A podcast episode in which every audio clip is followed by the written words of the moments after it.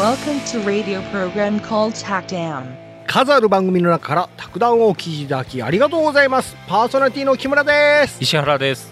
この番組は宅地建物や不動産等にまつわるコラム的雑談ポッドキャストです。パーソナリティが勘違いや思い違いをしていることがありますがご容赦ください。それでは卓談第37回です。収録日が5月2日です。しオンラインの予定が5月13日になっています。はい。はいえっ、とメニューの方を木村さん高らかにお願いします。はい。37回の枕は修練進化。イルカってぶっちゃけ魚だよね。本編は小さなシロアリが家を出す。全滅させてよかですか。はいありがとうございます。エコーかかってますからねこれ、はい、ちょっとかけてもらえると恥ずかしいな。あのーこの間ね、うん。iPhone コツンと取っ手に当てて、はい。画面割れましたわ。やっちゃったん？はい。めっちゃショックじゃん。ねめっちゃショックです。えそれ今も使ってるの？はい。あああれ直すの大変なんだよね。お金も結構かかるあれアップル持って行ったら、うん。なんか34万だったかな多分。あそんなすんの？機種にもよるんですけど。で町の修理屋さんみたいなのあるんですよ、うん。あそこを持って行っても多分僕の機種だと2万とかそうなんだ。で実はね、うん。あのアマゾンでうん。修理キット注文したんですよ。ちょっと待って自分でやっちゃうんもうやろうかなと思って。採用が馬ですよね。っていうかえじゃあそれで結局石原さんはその技術を身につけちゃうの？ねえもうほんとショックでしたけどね。ちょっとまたなんかさあの、ホームページかなんかに上いやもうげてよあげますよ。楽しみだな。割れてもうしばらくね、うん。目覚めろ目覚めろ目覚めないですよね。もう覚めてますから。えケースは？ケースはしてましたよ。はい。あそうなんだ、はい。あでもコツンで。ああそうです。あそうなんだ。もいいとこ行ったんでしょうね、はい。まあまたご報告うんします、石原さんってさ凝るじゃん。ね。うん、ほいでさ、なんかそれ結局それで凝ってえうん。卓談がこう二の次みたいな感じでうん。そっちが本業になったりしてあの画面修理。いやもうねもうただじゃ起きたくないって感じなんですよ。もうちょっと頑張りますわ本当。はい。37回の枕。うん修練進化ということで、うん木村さんちゃんとね漢字読めて偉かったですね。いやごめんこれルビー振ってくれてんだ、はい。ありがとう。これあの読めんわ木村さんあれですね。オープニングとうん。メニュー両方噛まずに読もうっていうのがすごくプレッシャーですねよく考えたら。ねそうだね。え大変もですね。いやでもねう、ん。もう噛むのも最近ありかなと思ったんよ。はい。はいって。修練進化行きたいと思うあのーピクシブさんというところのサイトですね、うん。ピクシブ辞典。はい。はい、はい。修練進化とは、うん。環境に合わせて、うん。種にかかわらず同じ同じような形へと進化することですと、ああ、はい、本来違う種の生物であっても、うん。同じ環境で生育してると、うん。同じような形になっちゃうよあとあ代表的なやついきましょうか、はいモグラと、うん。モグラ哺乳類ですね、うん。オケラっていう昆虫、はいはいはいはいはい、はい、あのオケラの手とかがねもうモグラとそっくりです。そっくりだわ、うん。あはい。シャチ？あうん。これ哺乳類です、うん。でサメ？これ魚類ですよね。そうだね。はい。あとまあサメとイルカクジラと魚竜ってこれ魚竜っていうのは爬虫類ですね。まあもう絶滅してるけど。あー。うん。あとはねハリネズミ。はいはいは実はモグラの仲間らしいですわ。でででそれとハリモグラっていてはい。でこれはカモノハシの仲間らしいんですけど この2つもまあ針が両方ある。何？ハリハリモグラ？ハリモグラとハリネズミ。あのなんかあれなんなんだっけ？キテレツ大百科。うん。豚ゴリラって言ったよね。はい。それだけです、はい、はい、フクロモグラっていうのが、うん。有袋類お腹に袋があるんですよはあねはあはでそれとモグラも似てますねと。あはあうんいやもうねモグラはわかるけど、うん。他が全然わかんない。はい。あとタラバガニとズワイガニ。これタラバガニはヤドカリの仲間で、うん。ズワイガニはカニの仲間もう一緒じゃんまあ、そっくりですよね。一緒だよ。あとタヌキはい。はイヌ科らしいですわ。あ、タヌキね。とアライグマはアライグマかまあそっくりですよね あいつら兄弟みたいなもんだよ。うん見た目。でまあなんでそうなるか、はいあでそれ修練進化の例はの上で、い。うん。あの忘れちゃならないっていう話があって、うん。ペンギン？はいはいはい。でペンギンは、うん。今ペンギンっていうとあの南極にいますよね、うん。うんあれは本来ペンギンじゃなかったらしいですよ で北極にオオウミガラスっていう鳥がいたとはい。でそれは 見た目がはい僕らの知ってるペンギンとよく似てるんですよほう。でそっちがオリジナルのペンギンなんですよねえ？そうなの？あのオオウミガラスもはい。飛べなくて、はいであのに人間に対する警戒心も全くなかったと,、ああはあはあ。えっと人間を見たらうん。寄ってきて、うん。で肉もうまかったらしいですわ卵も なんかちょっと残酷な感じですね。ねでまあ立ちどころに乱獲の浮き目にあったとああ。で、で結局敵がいなかったんだね。うんね。あのーなんか全身がうん分厚い脂肪に包まれてたからうん。松明の代わりに使われてたって ひどい話ですよねでもう絶滅1844年に絶滅したんですけどえでそのすごいい乱獲なんだうね。んオオウミガラスがはい。ペンギンらしいですわもともとのはあ。これであの南極行ったら、うんああのオオウミガラスペンギンによく似たやつがいるよっていうことで、はい。南極ペンギンっていう名前にしたらしいですわへえ。南半球のペンギンって呼ばれてたと、はあ、そうなんだ。うん、それがもうオリジナルのペンギンいなくなっちゃったんで、ううんただそのオオウミガラスのね、うん。あのーイラストが載ってたんですけど、うんまあよく似てますよあ、本ペンギン。当ペンギンですねうん、へえ。大海ガラスってだから、と、本当に鳥をイメージするんだけど。へうん、ペンギンペンギンですね、うん、え。よく似てましたわこれで、をそれで、うんあんな可愛いやつを乱獲して、松明に使っちゃうった。んお恐ろしい。うんあのーオーストラリアでも、うんオーストラリアって有袋類って多いじゃないですああ、か多いよね。であの中でもフクロネズミとか、うんフクロモモンガとか、うんあとフクロネコとか、うん。まあ、フクロキツネとかいるんですけど。猫いんの？それはうん例えばフクロキツネは、うん。キツネにフクロがついたんじゃなくてもともとフクロがある種族が、うん。だんだん進化していって、うん。キツネのポジションに収まったっていうことですよね。じゃあキツネっぽいやつなんだ。そう。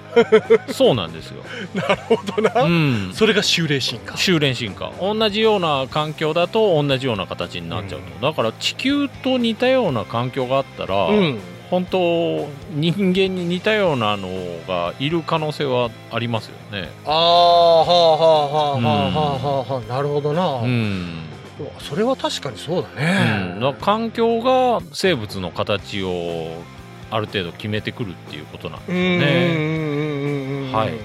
じゃあさあのー例えば昆虫？うん、が例えばずーっと海でもし仮に生活してたらはい。あの昆虫も魚っぽいフォルムになっちゃったりすあるんだなーうん。ねえ面白いねねえ。うん、この修霊進化ってさ、はいこ言葉かっこいいじゃんはい。石原さん使いたいんじゃない？うん。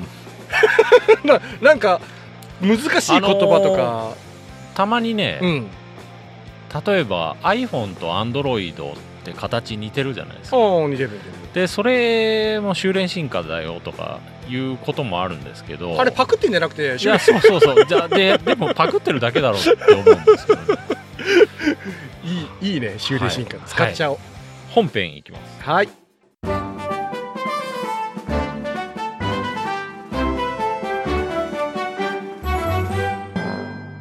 37回の本編、シロアリを取り上げたいと思います。はい前ね、あのー掘ったて柱建物とかの時にやりましたね。うん基礎の時にシロアリはい。アースさんのサイトです。殺虫剤のアースですね。はい。シロアリの生態からいきましょうか。うん白いアリという名前がついていますが、うん実はアリとは食性も生態も全く異なると。で、どちらかというと、うんゴキブリの仲間です。それ聞くと一気にな、なんか来るね。アリは女王を中心とした社会性がある。うん。けど、白アリうんは女王と王がいるらしいです。王がおるん？はい。でキングなんだ。はい。うん。はい。面白いですよ。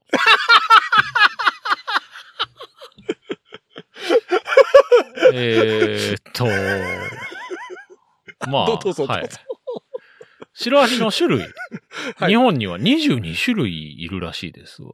そんないいんだはい。本当にいらないね。家なんか屋に被害を及ぼすシロアリはうん5種類と。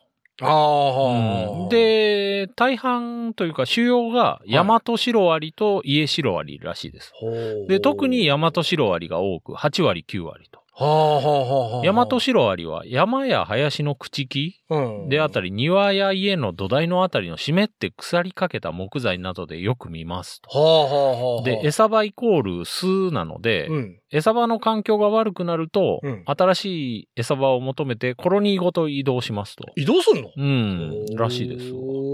で、まあ、あの、大きな巣を作るので、うん。家についてたりしたら、あの、巣を探して巣ごと駆除することが必要ですと。うん。怖いですね。いやね、あのー友達でねうん、駆除やってるあ、そうですか。のがおるんだけど、はい。つたまに動画を送ってくれるんよ。へえ、シロアリの？そう、あの、普通のこの、あの、どういうかな、あの、柱？はい。柱にこう、なんかね、こう、ババキッとあったら、中からすっごいたくさん出てくるんよ。もう気持ち悪くてさ。あ、どうぞ。ごめん YouTube とかに上げたら人気出そうですね。いやー見たくないな。シロアリの害、うん。ヤマトシロアリは、うん。湿った木材を食べて栄養と水分を取ると。ほううん、で、え？イエシロアリうん。は、あの、古い材木よりもうん新しいのを好むと。本当に？で、食欲も旺盛で、うん。なんか加害も急激って書いてますね。マジか。被害が家屋全体に及んで、はい家が倒れることもある危険種ですと。あ、後者の方が。えっ、と、イエシロアリ。家白ありうね。ん。へちょっと、次行きますー。はい。えっ、とね、うん。シロアリコラムっていうところがあって、うん。はい。えーっと、それ本当にシロアリの被害ですかっていう見分けをしましょうっていうところなんですけど、で、木材がふかふかしていたり、うん穴が開いたりうん。していっても、うんまあそれがシロアリなのかどうなのか正直なかなかわからないですよね。はで、シロアリの被害にあったら。木材はふかふかしますよと。でも必ずしも原因とは言えません。ほうん、で、特徴として、シロアリの特徴として、うん、えっと、表面から食べ始めることはないと。中から食べるらしいですわ。うんうんうんうん。はい。中に自分の道路を作ってうん食べていって、うんだから表面には被害がなかなか見られないから、うんなかなか気づくことができないらうんしいです。うんで、もしも内装材などうにん。シロアリ被害が見つかったときはう、ん。すでに相当の被害が出た後、ああの、家の中にね、見えたら。なるほどな。で、ちなみに、表面から劣化していく現象は、うん。あの、木材の腐れですと書いてます。おうほうほうほう。で、まあ、シロアリの特徴として、うん偽銅と呼ばれる土のような付着物がついてます。はい。あの、写真載せときますけど、あのー基礎とかにね、ああ。土がこう、筋状に、これはシロアリ被害特有のものですと。はあはあはあ。木材の周辺に土が不不自然に付着してれば、うん。あの、シロアリ被害で間違いないでしょうね。ほあのー部材の点検の仕方。う。うん。うん。あ、まだですわ。はい。まだです。あのーはい。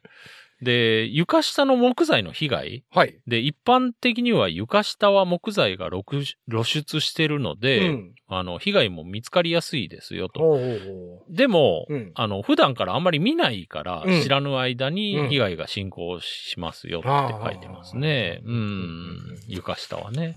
で、床下だけじゃなくて、まあ、いろいろなもの、例えばね、うんスポンジとかも行くらしいですよ。う。え、あいつらスポンジ食っちゃうの？ええんとか、断熱材とか、はあ配管被覆とか、うん。で、まあ、食べるというよりは通り道にしちゃうみたいですね。あったら穴開けて。へえ。はい。で、これにね、うんあの、事例が載ってますけど、うん。あの、玄関ドアの枠とかもね、中からボロボロになってるような写真がいっぱい載ってますわ。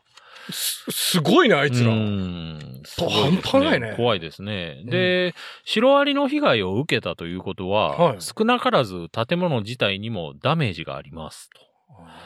特にうん木造家屋の場合は、うん。躯体に木材が使われているので、うん深刻になりがちです。シロアリに食害を受けたら家が倒れるのではないかと相談を受けることもあります。うん。実際にはうんシロアリだけで建物が倒壊することはほとんどありませんと。はあはあはあ、で、もっと怖いのはうん耐震性の問題ですよと。あで、2007年の新潟中越地震。では、うん調査した40棟のうち、うん家屋で、あの、損壊の激しかった40棟っていうのがあったらしいんですけど。そのうち7割にシロアリの被害が見られたと。あ、そうなんだ。うん。まあ、少なからず影響を与えたと指摘されています。ははい。あの、ななんか、なんか、あの、おじいちゃんおばあちゃんなんか骨粗しょう症。ああ。みたいなもんだよねはいはいはい。そうですよね。ううん。どうやって気づけばいいかっていうところがあって、対策のサイトですね。うん。株式会社アサンテさん。はい。第1話、うんお父さんのシロアリ対策で大丈夫かしら、なんかスト、ーリー仕立てになってる。まあ全部は読まないですけど。あのー 日々のお手入れに気を配って、うん家の状態を定期的に観察することで、うん些細な変化に気づくことができますと。あそうすれば、あの悪化する前に対策を講じることができますよね。ねまあ何事においてもそうですよね。うんで、自分でできるシロアリ点検っていうのがあって。まず基礎のコンクリート？うん前基礎やりましたよね。うんそこに不自然な土の道。これ偽道ですよね。それがないか見ましょうねと書いてありますわ。で、基礎うにん。設置された換気口うん。が、うんあの、なんか荷物とか置いて塞いでないですかっていうのをね、書いてます。へえ。で、基礎についてる換気口は、うん。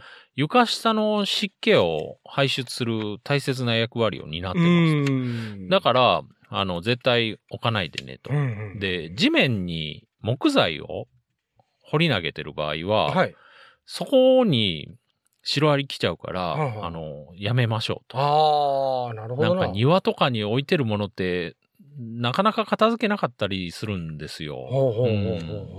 なんか自転車のカゴにペットボトル入れてても半年ぐらいそのままになってたりしますもん。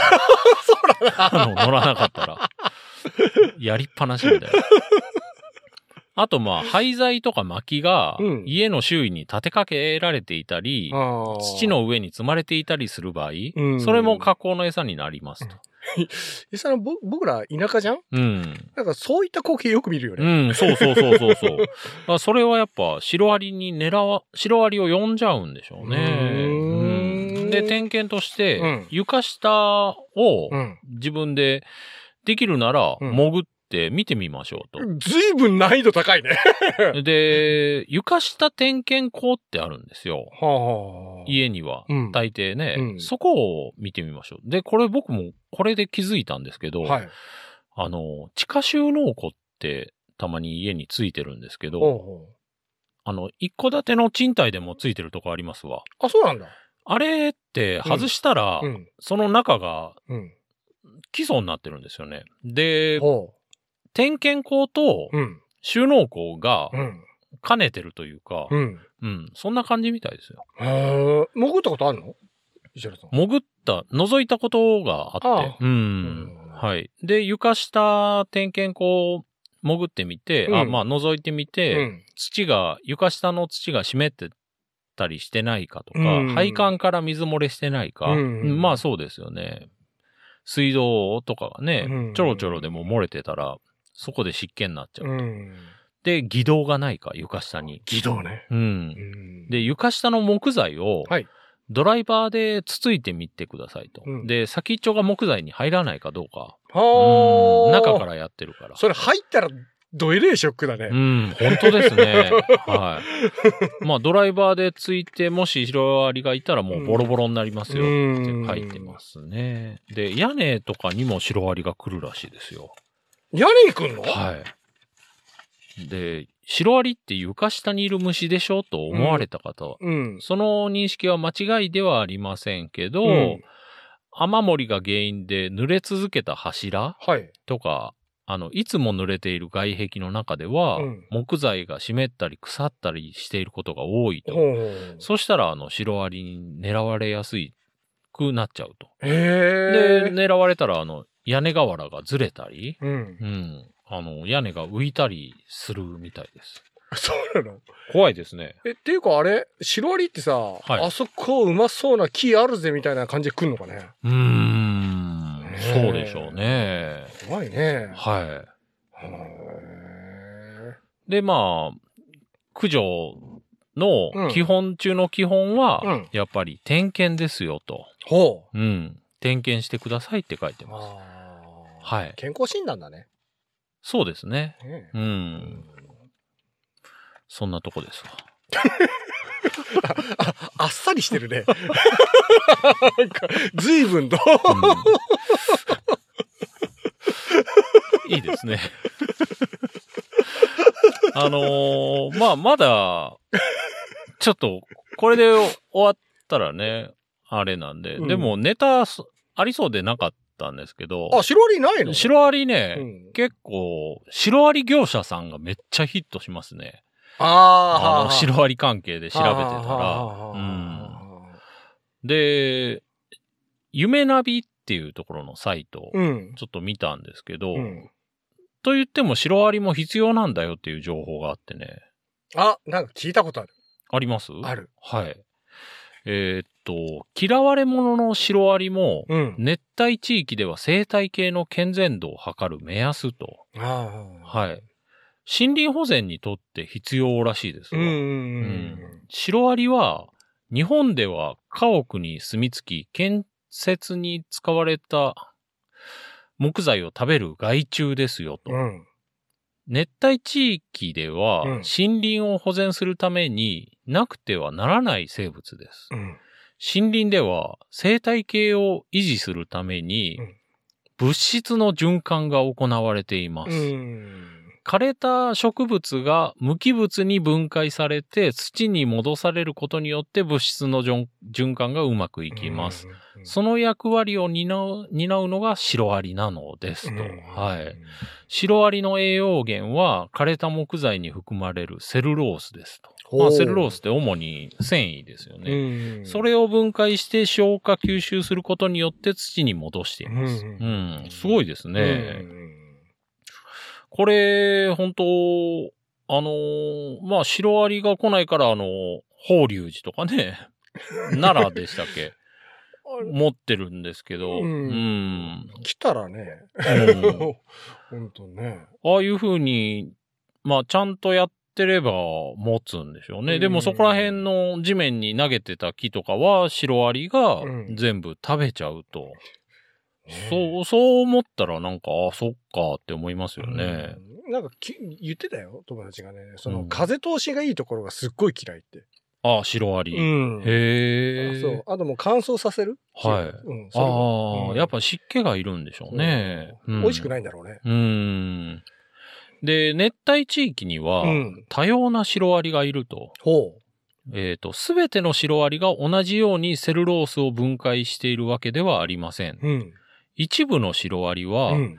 腸内で共生する原生動物がうん。分泌するうん。セルラーゼという酵素によって分解された物質を栄養源としていますと。へえ。お腹の中にうん。なんか飼ってると。で飼ってんの？おシロアリのお腹の中にね。で、それが、うんの分泌物を栄養源にしてる。で、キノコシロアリは木をかじってうん、巣に持ち帰る。うん。それを丸めて、うん。で、スセルロースやそれよりも硬い、硬いリグニンを分解できるキノコの菌糸うん。を埋め込むと、その持ち帰った木に。ほう。で、そこから得られる物質を食べますと。だからキノコを栽培してる。すごいね。ね栽培して育った。キノコシロアリ。すごいね、キノコシロアリ。やばいですよね。やばいよ。で、さらうに、ん自らはうんセルロースの分解には関わらない。で、菌類によって分解された生成物が溶けたうん土中から栄養を摂取すると。うんするシロアリもいますと。うんこのように熱帯地域には多様なシロアリが存在しています。なんか、シロアリいないと成り立たない感じだね、生態系というかね。んねえ。へえあ。日本だとさ、すっ悪いイメージしかない。あのーシロアリがいなかったらあれですかね。森とかでうん。木とかが倒れても、うん。もうずーっとそのまんまになる？ああ、はあ、はあ、はあ。あの、石原さんさ、はい深い森とかでさ、苔が生えた木とかあるじうゃん。ん。あんなやつだろうね。もうずーっとそこに同じ木が朽ちずに長くね。あー。あシロアリがいなくて。うんうんいたらもまた全然違うもんなのかうね。んねえ面白いじゃん。シロアリのうん。多様性でうん。森林の健全度がわかる。うん。うん。えっ、と、シロアリがうん森林環境に関わっているのと同時に、うん。森林環境はうん。シロアリの多様性に深く関わっていますと。お互いに関わってると。うん。森林にシロアリが餌とする木材、うん。いや、その分解産物が豊富にないと、うん。シロアリは生息することができません。うん。餌がないとね。うんそれを、餌を利用して、シロアリの種の多様性によって、森林の健全度を測ることができます。測れるんですね。ああ多多様な種がいれば、うん。菌類が繁殖して物質の循環がうまくいっているという証明になります。ううんん。菌、開発になどによって木材が伐採されると、うん。森林の水分が少なくなり、うん。菌類が繁殖せず、うん。それを糧にするシロアリは存在できなくなると。で、まあ、シロアリがいればいいというわけではなくて、単一の種か、種しかいなかったら、うん日本のように害虫化します。いろんなシロアリがいるからこそいいんでしょうね。多様な種が維持されることが生態に系生態系にとって最も重要なことなのです。というふうに書いてますね。なるほどねうん。いい話ですね。正直言ってね、あの、蚊か。うん。蚊とかさ、はい。シロアリってい、この世にいらないんじゃないかってたまに思う時があるんだけど、蚊もいなくなったらなんか困るらしいね。うん。なんかあるんでしょうね。うん。なんか結局蚊を食べる？はい。虫とか、はい鳥とかが。そう。もうその、そこが崩れてしまうと、後が全部崩れてしまうってやつだよね。あのー中国でスズメを、うん。こう、全滅させたら、うん。米食べるとか言って、そしたらやっぱ、なんか大変なことになったとかってありましたよね。そこの地区で？うん、中国全体でやったんですかね。あ、そうなの？はい。え、じゃあ中国って今スズメそんないないの？今はもういると思うんですけどね。ううんん。へやっぱそこのバランスって本当大事なんでしょうね。大事なんだろうね。うん。そんなもんだね。うん。へえ。シロアリにしても。で、シロアリにしてもこれ、アリとシロアリって修練進化ですよね、要するに。あと、うんもう。ということ今日枕とあれがちょっと、まあ、本本来枕ってこういう感じなのかな感じはするんですけど。はい。いいまあ、この修練進化っていう話も僕好きでね、なんか不思議でね。ああ、石原さん、好きなんだろうな、こういうの。あのー、なんかね、うんいいですわ、これ、修練進化。修練進化。だって、本当イルカとか、うん。まあ、魚ですよね。形的には。魚だね。ね なんかヒレあるし。え。ねえ。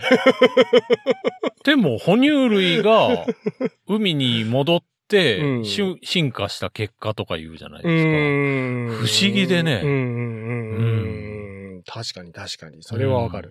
だから子供とかもあんまり理解できないでしょ？なかなか最初は。あの、イルカは魚で、サメは魚、あ、イルカは哺乳類で、うんサメ、は魚でとか言われて、うーんって感じになるから。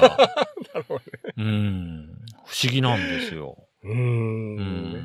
面白いね、でも。はい。この修練進化また使いたいね。なんか、どっかで。うん。なんか冷めてんね。ど、どこで使うんですか？え、なんか使いたくない？それ修練進化だよ。おー、ああ、はい、はい。さっき石原さんさ、スマホでこれ修練進化だねって言ったじゃん。うん。どっか使っちゃおうかな。うん。あのーでね、うん冷蔵庫とかもうん、パク。同じような感じになるじゃないですか。大体どこのメーカーも似たり寄ったりとかまあね。ああいうのはう、ん。コモディティ化っていうらしいですよ。何それ？あの、陳腐化っていう意味ですけど、はあ。陳腐か。陳腐化。もう差別化ができないと。ああ。まあでも今、頑張って差別化してるとこもありますけどね。はなので、白物家電とか、うん日本で、まあ作ってたけど、もう別にどこでも作れるんですよね。うん。似たようなのがその、中国であったり、インドであったり、東南アジアであったり、そうしたら、あの、製造コストで勝てないってことになって、まあ、日本の白物家電メーカーはもうボロボロですけど、うん。東芝にしても、パナソニックにしても、そこまで高い技術が必要じゃないよね。白金ってさ。で、まあ、その技術が一般的になっちゃったと。最初はね、うんうんあれだったんだけど、うんうんうんまあ、もう全部のものがコモディティ化との戦いらしいですよ。あ、そうなんだ。何でも。うん。はーい。何でも。まあ、あスマホとかもそうですよね。まあ確かにね。うん。こう実際日本だったらさ、iPhone ってめっちゃ売れてるけど、ん外国見たら、で、特に貧しい国とか行ったら、ん iPhone 全然売れてないらしいうね。ん。高いもんね。うん。そうですね。15万とか。ええ高いやつはね。はい。もう iPhone の話はちょっとやめてください。はい。直すんじゃろ？はい、直します。じゃあ、締めの方いきます。はい。